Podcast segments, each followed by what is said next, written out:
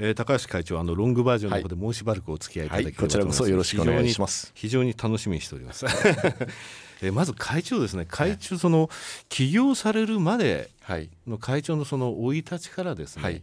えー、ちょっとお話しいただければと思うんですね、はい、その理由というのはその公害とかですね、はい、えー、そういったことについて先ほどショートの方でもお話にありましたけれども、はい、えー、どうしてこういう予言をしてどうしてこういうふうな形のその半導体事業というものを進められてきたのかというところのキーになると思うんですね。はい、ありがとうございます。私あのたまたま出身が九州の屋久島なんですが、はい、えー、ちょうど高度成長の前半で、あの学校に行きましたので出来たてのえ国立の工業高専っていうところに行きました、は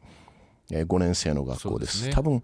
日本全体で、え中堅の即成のエンジニアが足りないという状況で国がした施策だと思いますでたまたまその頃気を一にして私のいたのは鹿児島の隼人なんですが、はい、すぐ近くの水俣で水俣病が起こってる。っていうのを日々目にするようになった時にその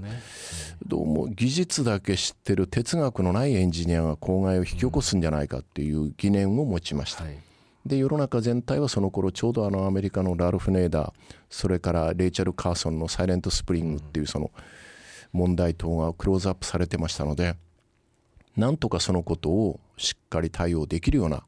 ことをしたいなというふうに思い出しました。水俣病あと第二水俣病そうですね。あの、ね。えー、阿賀野川とか神通川とか、うん、そ、ね、それからまあ東京でも東京湾とか多摩川がほとんど生物の住めない状態になってましたので。洗濯って言いますかね。あのリンを含んだ、はい、えー、洗濯に使う使う洗剤のせいでものすごく大きいその風船と言いますかね、えができてもう川を漂ってましたですよね。のあの止水関の方が、二子玉川あの丸子とか二子玉川の付近が洗濯機の中みたいな感じでしたね。あの頃って今のねお話でもそうですけれども水俣病第二水俣病、痛い痛い、はい、そしてその洗剤、はい、これね、はい私思うんですけど高度成長期の時って一つ一つのその何て言いますか大学を出て一番入りたい業種はどこって聞かれるとワンジェネレーション30年でやっぱり産業って変わってるんですね、はい。はい、あの頃って科学だったんですね、はい、そうですね。鉄鋼科学、でセメントなんていうのはものすごい優秀な人がいたわけですよね、はい。はい、その科学に優秀な人がいたんですけれども結果的にそういうことを引き起こしてしまったと、はい、高度成長期のあの自然とかですねそういったものへの配慮ってものはないがゆえにやってしまった、ただあの今川きれいですよね、でこれ実はその日本だけじゃなくて海外も汚かったんですね、はい、でこれがきれいになったのは日本の技術のおかげなんですよね。そうですね。あの、井上さん今おっしゃいましたところでですね私あの日本が非常に今恵まれてると思ってるのはその、まあ、先ほどのその民生危機が例えば競争力をなくなった、うん、例えばその一例を挙げますとあの家電メーカーでテレビは売れない携帯は売れない。でも空気清浄機だけは中国でバカ売れしてるわけじゃないですか。そう、ね。はい、そうすると多分課題先行でやってたことで過去その3 4 0年の間で日本があの水の問題土地の問題空気の問題、はい、あらゆることを技術的に企業の中で解決していくことで得られた知見。それから大事なのはいろんなその行政のあのいろんな行政も一緒に動きながら、はい、このきれいな状態にしてきたと、はい、このことを今その特に隣の中国とかが非常に困難にぶつかった時に、はい、もう日本の最高のアドバンテージだと思ってますので、ね、はい、環境っていうもの一つのテーマとして言われましたけれども、はい、そういった部分がその日本がチャンスだって言われたのはそういったところなんですね。はい、はい。うん、で会長ですね、会長の企業理念のところで多様な存在との共生っていう言葉がありまして、これね、はい、えー、会長のご出身であります、屋久島の、その屋久島の森のようにということですね。あのー、多様性っていう言葉、はい、どういうふうに、えー、私はこう考えました、先ほど言いましたように学生運動とか公害の時代に育ちました。でどうもあの時その学生がピュアな気持ちで言ってたのは均一な教育ではなくていろんなその多様性を学問の上でも認めるべきだと言ってたんだと思います。でその多様性っていうことがずっと頭の中にありまして企業それで先ほどのその PLD にたどり着いたんですが、それを説明する時どうしたらいいだろうってずっと分かりやすい説明の仕方を自分なりに探し続けました、はい、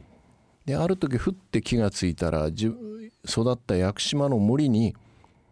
その示唆があると思いまして、えー、例えば最近ですとその縄文杉っていう巨木にみんな憧れていくんですが、あの縄文杉はその屋久島の多様な森の生態系のシンボルでして縄文杉はもちろん大事なんですがもっと大事なのは縄文杉の下にあるひょっとしたら登山靴で踏まれちゃってる小さな地類苔類、はい、それがその森を支えてるというふうに思いました。そうすると、えー、僕らは小さな会社なんですがその巨大な企業にとっても巨大な企業だけが大事なわけではなくてその巨大な企業を裾野で支えてる、はい、多くの多様な技術考え方を持った企業群っ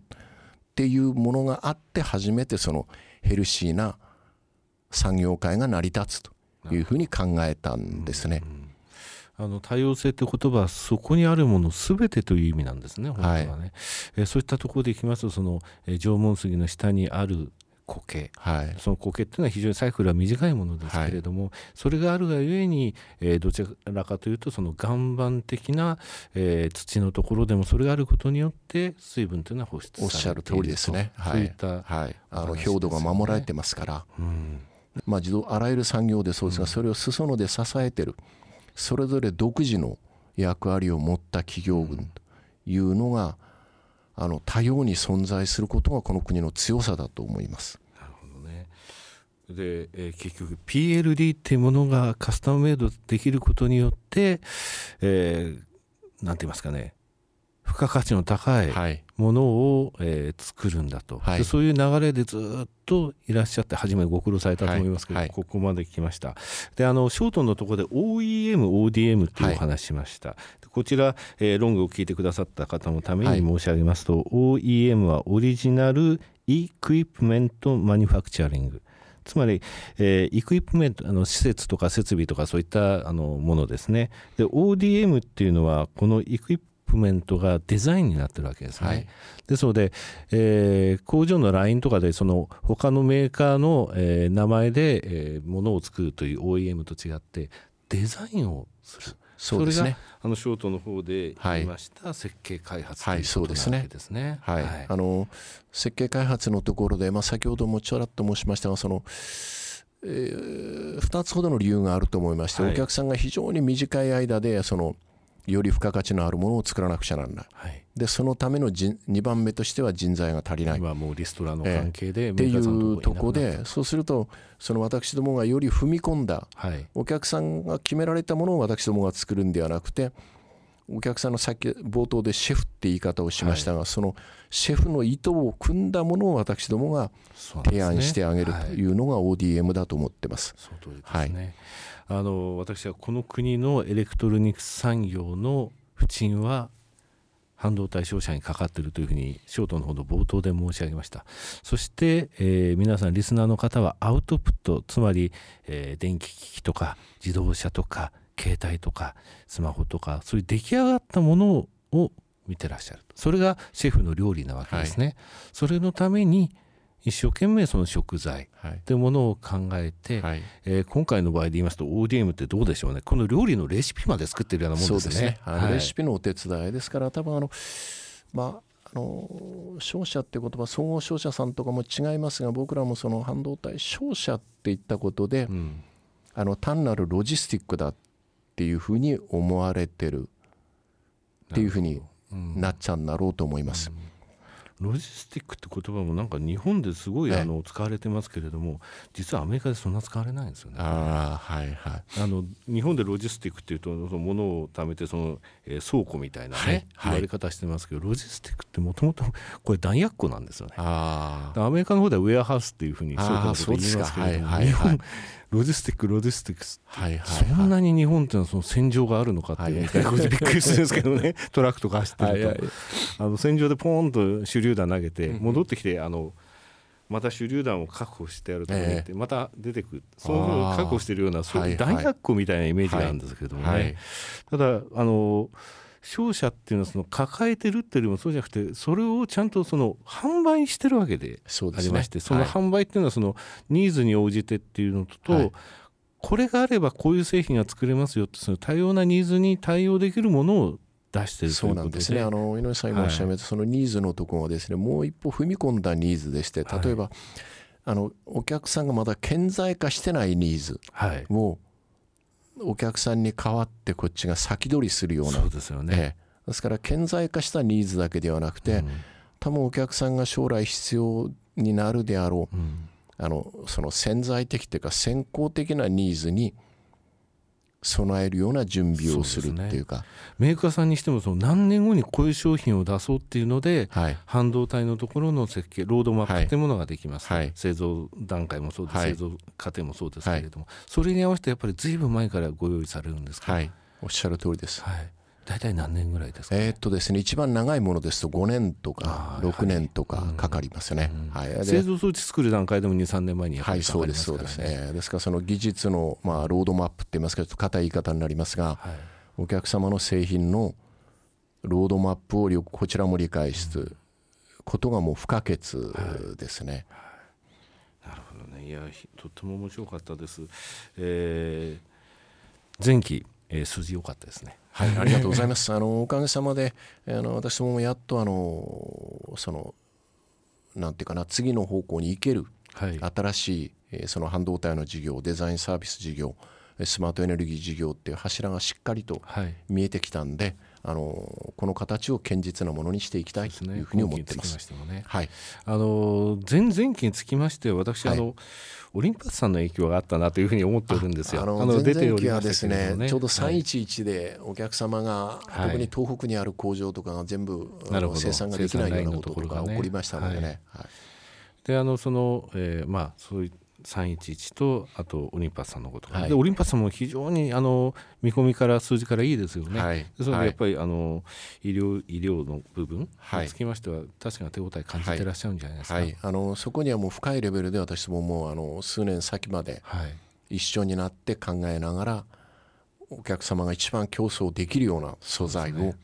提供すると。で、ね、一緒になって考えるってことをやってます。日本の工学技術っていうものが、はい、この世界の,、えー、いやあの医療品、はい、機器っていうものを支えているということことをこの番組の中で何度もお話したんですね、はい、しかもここの部分を伸ばすというのがアベノミクスの中の一番初めの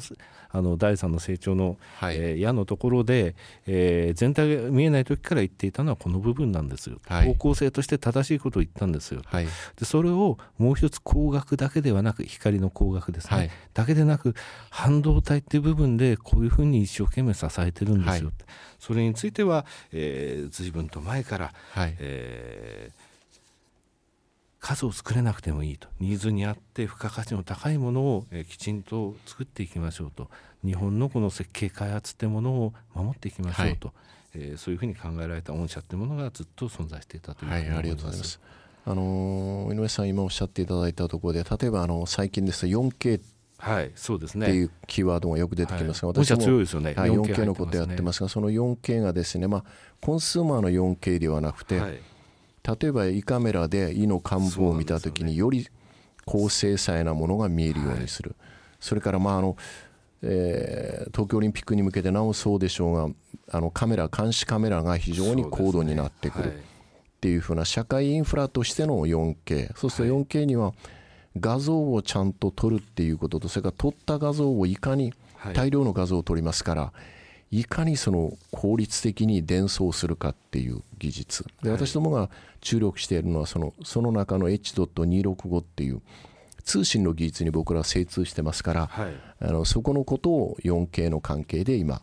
やってます、ね。はい、通信は昔から強いですね。NFC 対応って言いますか、はい、NFC 規格に対応されてますよね。はい、はいいやとてもですね今日お越しいただくのが楽しみだったんですけれども、はい、あのこれから先もですね、はい、というかまあ本当にあのまた今期中にもう一回来ていただきたいなというか、はい、あの半導体のね、はい、今の状態っていうものを、えー、教えていただきたいんですけれどもね、はい、あと子会社って言いますかあの一つ、えー子会社そうですね、ね、あの北海道の函館にエクスプローラーっていう子会社がございます。このエクスプローラーっていうのもそのあの昔からあの技術力のある会社なんですけど、はい、実はですねエクスプローラーっていう会社のあのロゴにすごく思い出がありましてね、ええ、あの外資系にいた時に、はい、あの日本に行って本国と会議やるんですよ、はいはい、でその時に初め電話会議だったんですね、はい、で電話会議の時はみんなこのこんなあの、あの寝そべっててもいいわけなんですよ。ある時そのはい。ロンドンとニューヨークとその親会社がその当時すごい高いんですよ。テレビ会議やると。1時間で本当 3, 3つ結ぶと100万以上のお金かかるんですよ。でその時にカメラが入ってですねテレビが。でその時にエクスプローラーって憎たらしい機械がですね なんか設置されたんですよ。あのエクスプローラーですよね。テレビ会議の時の。あらと思ってこんな技術持ってるからあのどういう格好で。もうそれからはシャンとしてですねあの会議をやったっていうので、はい、あの会社ですよね。はい、はい。いやあのエクスプローラーはねもともとその、まあ、半導体の製造装置を作っていらっしゃったエンジニアの方々が中心になって始めて。でそれからあの、まあ、ままた私あのこの国の形としてその首都圏とか大阪県の大都市圏ではなくて地方に地方を愛して地方に定着したいっていう優秀な方々が。でエクスプローラー北海道ですと例えば、はい、北海道大学であるとか東北大学を出たような優秀なエンジニアの方が地場で頑張ってるとその方々と一緒になってあの地方から活性化できるというふうに思ってます。はいりました、えー、今日は長い時間ですね。お付き合いいただきましてありがとうございました、はい、えー、こちらこそありがとうございました。またぜひ遊びに来てください、はい、またぜひよろしくお願いします、はい